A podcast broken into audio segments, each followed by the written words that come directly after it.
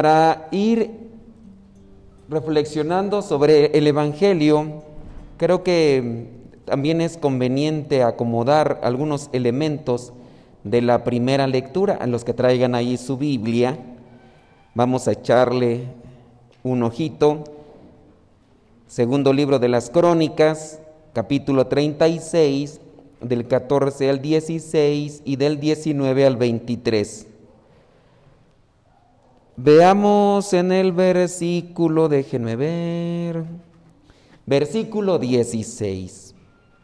Esta es la actitud de aquellos hombres y es la actitud de algunos en la actualidad. Lo mismo que hacían antes, muchos a veces lo replicamos y no aprendemos. Hemos visto ya las consecuencias en la historia de lo que otros han hecho y todavía uno es muy necio. Muy posiblemente ustedes saben de personas que se han accidentado, por ejemplo, embriagadas, se emborrachan, a fuerzas quieren agarrar el carro, la gente, sus familiares les dicen, no, porque es riesgoso, es peligroso, ya no ves bien, ya no tienes todos los sentidos bien estables, y no, ahí tiene que ir. Y, así han pasado de desgracias.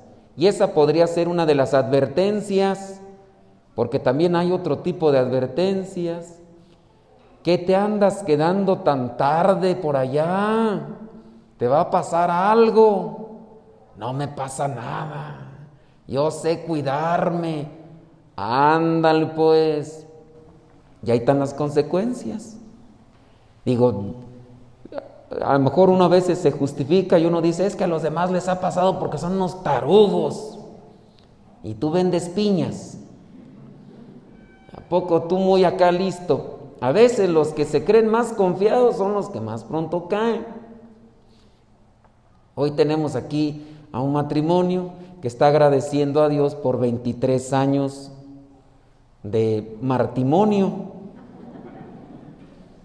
Y yo no conozco mucho de sus vidas, no he platicado mucho con ellos, pero yo considero que todos los matrimonios tienen que sufrir sacudidas y yo no dudo ni tantito que ellos las hayan tenido, pero hoy están aquí agradeciendo a Dios que ahí están y para felicidad también de sus hijos y de ellos mismos, 23 años. Pero a veces también hay recomendaciones para los matrimonios. Usted quiere mantener su matrimonio sólido, fuerte, acérquese a Dios. Los que se acercan a Dios y se agarran de Él son a veces los que más siguen adelante. Es difícil mantenerse eh, en el mundo sin Dios. Y hay gente que no, no, no entiende. Por ahí uno a veces tiene familiares, yo hasta incluso tengo familiares que les hemos dicho, acérquense a Dios y, y no. Y después sufren, y sufren también los hijos que a veces son los que eh, lo resienten más. Estas recomendaciones y se te dice, no fumes. Y no, no, no, no hagas esto. Y no. Con relación a las cuestiones de aquel tiempo, vamos a ver el versículo 16 del capítulo 36 del segundo libro de las crónicas, dice, pero ellos se rieron de los mensajeros de Dios.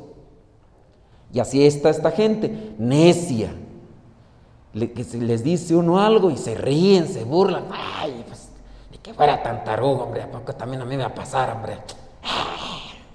Y así se la pasan. Bueno, despreciaron sus avisos y se burlaron de sus profetas hasta que la ira del Señor estalló contra su pueblo, de modo que ya no hubo remedio. Ante esta situación que nos, nos adolece a todos, ustedes han perdido a lo mejor familiares, han perdido seres queridos por este virus que nos ha golpeado, porque es traicionero. Jóvenes y viejos y enfermos y, y los que están bien, si los agarra en mal estado, caen. Y hay muchos testimonios. Por ahí apenas me platicaban de uno. Familiares, los dos perdieron a su esposa. Y en el caso, eh, eran hermanos perdieron a sus esposas y uno de ellos firme, con esperanza. No es que no la quería, no, la, la quería mucho y todavía la sigue queriendo a pesar de que ya pasó el tiempo. Y está el otro hermano que la perdió, pero el otro hermano sufre, sufre. Y le pregunta este a su hermano, ¿tú cómo le haces para mantenerte así en paz, con tranquilidad? Y el otro dice, pues Dios, es que tú casi no te acercas a Dios, no vas a misa, no haces oración, vete ahí, ándale a tomar los cursos, vente a misa. Nada más cuando se siente bien asfixiado, bien así adolorido, viene. Pero pues así, como a veces ustedes comprenderán, llegan y se sientan y se empiezan a dormir y, no agarran nada. Sí, hay algunos que a todos me están diciendo que sí, sí, padre, sí, sí, sí, padre. Entonces no aprovechan. Y, y, a la cuestionante, oye, ¿tú cómo le haces para poder sobrellevar esto? A los dos nos pegó igual, yo creo, pero tú te ves más entero, más en paz. Dios, y la advertencia, vente, acércate a Dios. Y no, no quieren, se resisten. En el caso, pues cada quien sufre, ¿verdad? Muchas veces porque quiere. Dice aquí que se burlaron de sus profetas, aquella gente, hasta que la ira del Señor estalló contra su pueblo, de modo que ya no hubo remedio. Yo les pregunto, ¿en cuántas de las cosas ustedes se han resistido? ¿Cuántas de las cosas no han hecho caso? ¿Les han dado una recomendación? Pregúntense nada más y decir, pues sí, yo muchas veces he adolecido de esta situación por terco, por necio, por cabezón. ¿Cuántos de ustedes ahorita no, no, están sufriendo porque no tienen a lo mejor un buen trabajo o no consiguen trabajo de una manera que le pudiera dar un sustento económico para ustedes, su familia, porque no quisieron estudiar? Y sus papás le decían, estudia muchacho, ay, no me gusta que ahorita no le aquí es mejor trabajar. Eh, mire, estudie, ahorita usted tiene la oportunidad. Yo no tuve la oportunidad porque no había billete en, la casa. Y yo quería estudiar, pero mis papás no podían. Usted estudie, usted le estamos dando la oportunidad. Ay, yo no quiero estudiar. Ándele pues. Y ahí está la quejadera después. Que cuando una persona estudia y saca por ahí, termina, tiene más posibilidades de salir adelante, pero somos tercos. Bueno, yo no tenía la oportunidad, pero eh, a veces somos tercos para otras cosas, necios, cabezones. Y lo mismo para las cuestiones de Dios. Esta gente que viene a mencionar aquí en el libro de las crónicas, hasta se reía de los profetas, se reía de los mensajeros de Dios. Bueno, ahorita todavía no lo, no lo sufres, pero ustedes han de conocer gente que la invitan a misa y que le dicen, vente a misa. Y no, no, no, no, no se vienen a misa. Miren, ahorita una de las enfermedades que está pegando más a la sociedad es la famosa depresión. Y la depresión nos pega a todos. Y si estamos mal acomodados, chiquillos, grandes, medianos, nos pega a todos. Ustedes pueden ir al psicólogo, pueden ir al psiquiatra y les dan fármacos y andan todos drogados y andan como momias, zombies, andan, bueno, momias ya traen la cara, pero como zombies, pues andan como zombies, todos así, medios para allá y para acá. Pues sí, mientras andan todos drogados, se les acaban las, las, medicinas que luego son hasta caras y ya ahora sí vuelven, despiertan a su realidad.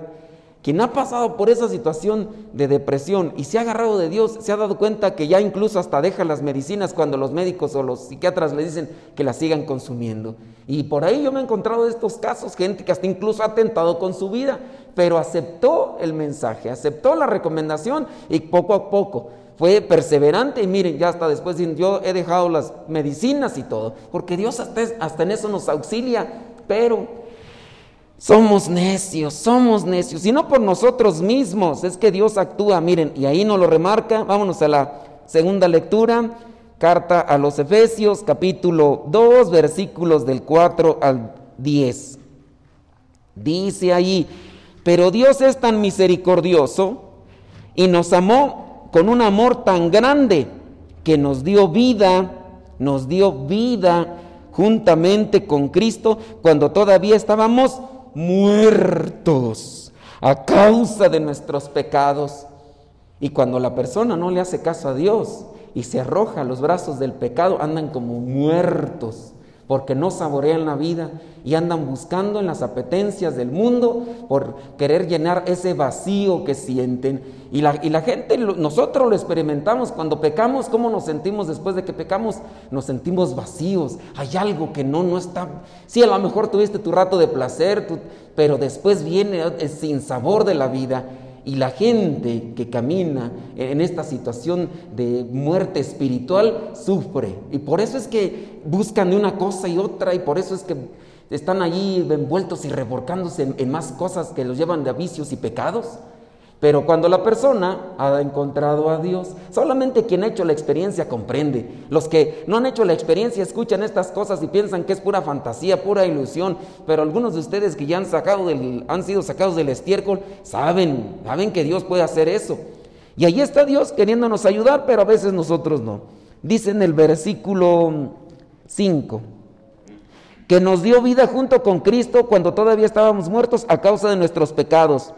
Por la bondad de Dios han recibido ustedes la salvación y en unión con Cristo Jesús nos resucitó y nos hizo sentar con Él en el cielo. Hizo esto para demostrar en los tiempos futuros su generosidad y su bondad para con nosotros.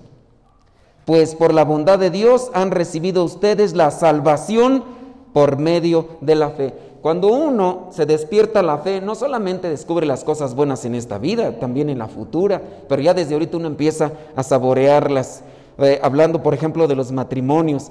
Hay algunos matrimonios que, vienen aquí, que, que se mantienen trabajando unidos, pero yo he sabido de algunos de ellos que ya estaban a punto de ya disolver su matrimonio, de separarse. Ya, me acuerdo de una señora que incluso ya tenía una cita con una de estas que, que, hacen limpias y no sé qué tanta cosa, ya la tenía en la cita, al otro día iba a ir y por ahí un, conocido le dijo, no hombre, que andas yendo allá nomás te van a limpiar, pero del dinero, y luego que ni tienes, te van a sacar hasta lo que no. Mejor vente acá al curso bíblico. La señora ya por como última opción vino al curso bíblico y ese día le dieron uno de los temas en el curso de Biblia que le dio una buena sacudida. Al siguiente día ya no fue con aquella que le iba a hacer la limpia de dinero. Y se quedó aquí, miren, y bendito Dios, ahí por ahí siguen todavía caminando, ahí de vez en cuando vienen ellos, pero solamente así. Vamos ahora al Evangelio, Evangelio de Juan capítulo 3 versículos del 14 al 21. Aquí encontramos que Jesús está platicando con uno de los maestros de la ley, este se llama Nicodemo. Nicodemo va a ver a Jesús en la noche y está platicando con él. Miren, versículo 14. Y así como Moisés levantó la serpiente en el desierto, así también el Hijo del Hombre tiene que ser levantado para que todo el que cree en él tenga vida eterna. Aquí Jesucristo le está dando a conocer cómo vendrá a ser su muerte y que mediante la cruz alcanzará salvación. Ustedes que ya tomaron los cursos bíblicos, si se acuerdan de esa serpiente, ¿qué fue lo que pasó, por ejemplo, en aquel tiempo en el que caminaba el pueblo de Israel por el desierto estos 40, 40 años? ¿Esa serpiente de qué material era? De bronce. ¿Por qué, tú, ¿Por qué Moisés hizo la serpiente? ¿Se acuerdan? ¿Por qué la hizo? Porque le mandó Dios. ¿Y por qué le dijo Dios que hiciera la serpiente? Para que se salvaran los que habían sido mordidos por quienes? Por la serpiente, las víboras. Bueno, nosotros, yo haciendo una interpretación sobre esto, nosotros todos los días podemos ser mordidos por víboras. Y las víboras a veces somos nosotros. Cuando mordemos, escupimos veneno y contaminamos a los demás. ¿Por qué muchas veces se destruyen los matrimonios? Por las víboras. Las víboras. nosotros cuando nos dejamos contaminar por el chisme y demás, también somos mordidos. Y a lo mejor nos inyectan veneno y empieza ahí la incertidumbre. En aquel tiempo había este tipo de serpientes, pero aquellos se salvaban mirando esa serpiente de bronce que Moisés había construido, había fundido y colocaban la serpiente. Entonces, ya mordieron a fulano de tal, lleven lo que vea la serpiente. Y ahí miraba la serpiente y ya no se moría. Nosotros pocas muchas veces vamos muriendo en lo espiritual por envidias, hay alguien que te piensa comentar algo y ahí te empiezas a llenar de envidias, envidias materiales, envidias de herencias, envidias de muchas cosas. Y te empiezan a platicar y te envenenas. Hay gente que levanta falsos y comienza a decirte que fulano de tal anda diciendo de ti esto. Uy, que fulano de tal. Y si es verdad, ¿qué tiene? Pero ya el problema es cuando tú te dejas inyectar por ese, contagiar por ese veneno y ahí le estás dando vueltas. Hay veces que ni tienes la seguridad, pero como ya te dejaste envenenar, lo crees. Y hay gente amarra navajas. Les gusta amarrar las navajas. Empiezan a traer chismes de por aquí, por allá. Y luego nada más son mandaderos. Van, traen, llevan y lo demás nada más. Y hasta les da gusto. Hasta dicen, yo los hice pelear. Y hasta cuando van a llevar, hasta le echan de su cosecha para que se encienda más rápido el asunto. Y, ahí está uno. Las, las envidias. Y también nosotros a veces nos dejamos envenenar por muchas formas en lo espiritual. Por ahí alguien nos manda un video, nos manda una imagen ahí en las redes sociales y dicen, míralo. Y uno ahí va de tarugo. Y si mira uno esa cosa y es un video feo, ya te quedaste enganchado ahí. Y empieza a trabajar la mente, y empieza a trabajar la imaginación. Y ya te quedaste ahí. Y luego vas a andar buscando cosas. Y luego a querer, hay, gente que quiere hacer lo que ven en los videos. Y ustedes saben a qué me refiero, para no estar de, de forma tan explícita. Y ahí empiezan los problemas en los matrimonios, porque pues ya, ¿qué es eso? Que anda queriendo hacer otras cosas que está, y, ya se contagió, porque alguien le lanzó ahí y quedó enganchado.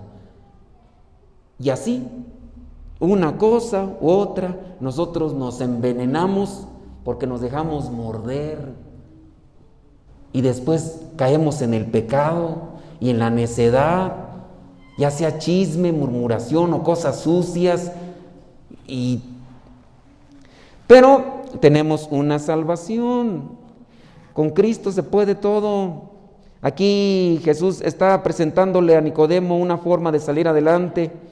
Después dice en el versículo 16, pues Dios amó tanto al mundo que dio a su Hijo único para que todo aquel que crea en Él no muera, sino que tenga vida eterna, porque Dios no envió a su Hijo al mundo para condenar al mundo, sino para salvarlo por medio de Él. Y ya después vienen las palabras más fuertes con relación al pecado. Estamos en tiempo de cuaresma, hay que corregirnos. Yo ahorita les dije sobre la confesión, hace falta un examen de conciencia. Mucha gente a veces no se confiesa porque dice que no tiene pecados, pero más bien no se ha hecho una buena revisión, así como cuando una vez anda medio dormido.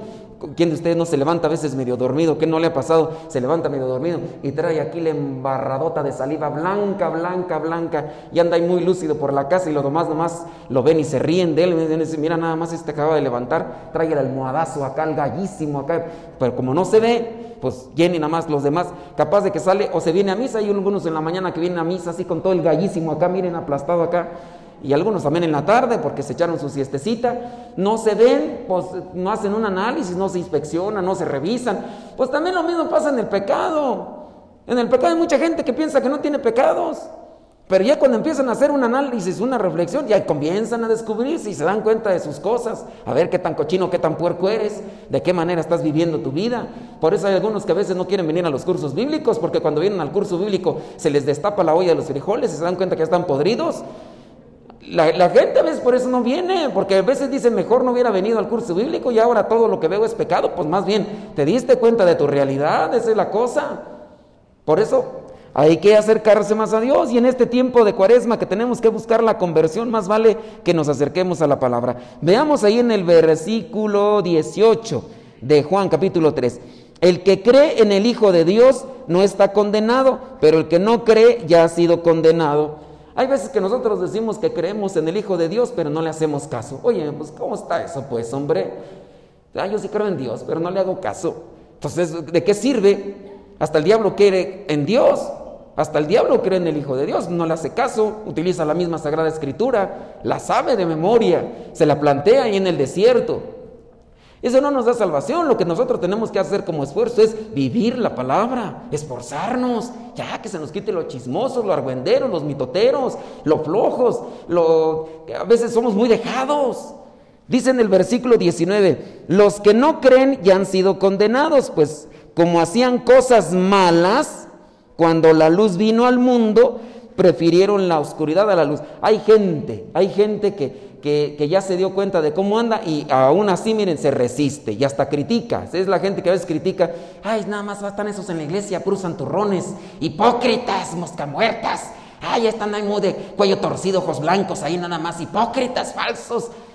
Y así se la pasan a veces, critique, critique, pero no abandonan sus cosas. Versículo 20. Todos, todos los que hacen lo malo odian la luz y no se acercan a ella para que no se descubra lo que están haciendo. No se acercan a ella para que no se descubran lo que están haciendo. ¿Será que por eso hay gente que a veces no quiere venir a la iglesia? Algunos de ustedes a lo mejor los conocen. Hay gente que a veces viene y ya después ya no quiere venir. ¿Por qué? Porque dicen, ay, ese padrecito nomás me está aventando puras pedradas. Y luego a veces hay algunos que hasta le han echado reclamo a la esposa. De seguro te fuiste a platicar con el padre antes de que comenzara la misa, le dijiste todo de mí ahí en la sacristía. Y ahí hay algunos que piensan que me dijeron aquí su vida, pero no, pues la verdad es que uno tiene ojos láser y uno ve todo. Versículo 21, pero los que viven de acuerdo con la verdad se acercan a la luz para que se vea todo lo que hacen, que todo lo que hacen de, acuerdo con la voluntad de Dios. Acercarse a la palabra de Dios es acercarse a la luz y así es como uno empieza a mirar todas las cosas. Cuando los que ya han venido a los cursos bíblicos, para los que no han venido los vamos a invitar, pero a ver si vienen, porque hay gente que se resiste, ¿verdad? Pero cuando vienen ya los cursos bíblicos, se comienzan a dar cuenta de su realidad. Ah, yo no me había dado cuenta de esto. De hecho, sus confesiones tienen un proceso, un nivel. Cuando ustedes no, no se acercan a la palabra de Dios, vienen y dicen pan con lo mismo. Así cosas muy acá. Así, a veces cosas que ni son pecados, que la gente a veces ni sabe confesarse. Viene aquí a contar las cosas de la suegra, o las cosas del esposo, o las cosas de no sé qué. No, no saben confesarse. Y eso es pues, como no se han acercado a la luz, pero cuando ya han tenido ese proceso, se dan cuenta de los errores y de las faltas. Y entonces ahora sí dicen, esto estoy haciendo mal y me arrepiento de ello, me comprometo a ya no hacerlo. Pero Alguien que no se acerque a la palabra, miren, seguirá la misma costumbre que ha tenido por años de decir cosas que a lo mejor ni son pecados. Y a lo mejor ya el padrecito, ya nada más por, ya ni modo de corregirle a la persona, está bien, hombre, vete en paz, ya te de tus pecados en nombre del Padre, y del Espíritu Santo. Ya que le decimos a, mucha gente que a veces no, no entiende, y luego ves que uno la quiere corregir y hasta se enchilan todavía le dice uno, mira esto y esto y esto, y hasta se enojan y ya por eso no vienen. No, yo mejor no voy porque el padre nada más me regaña.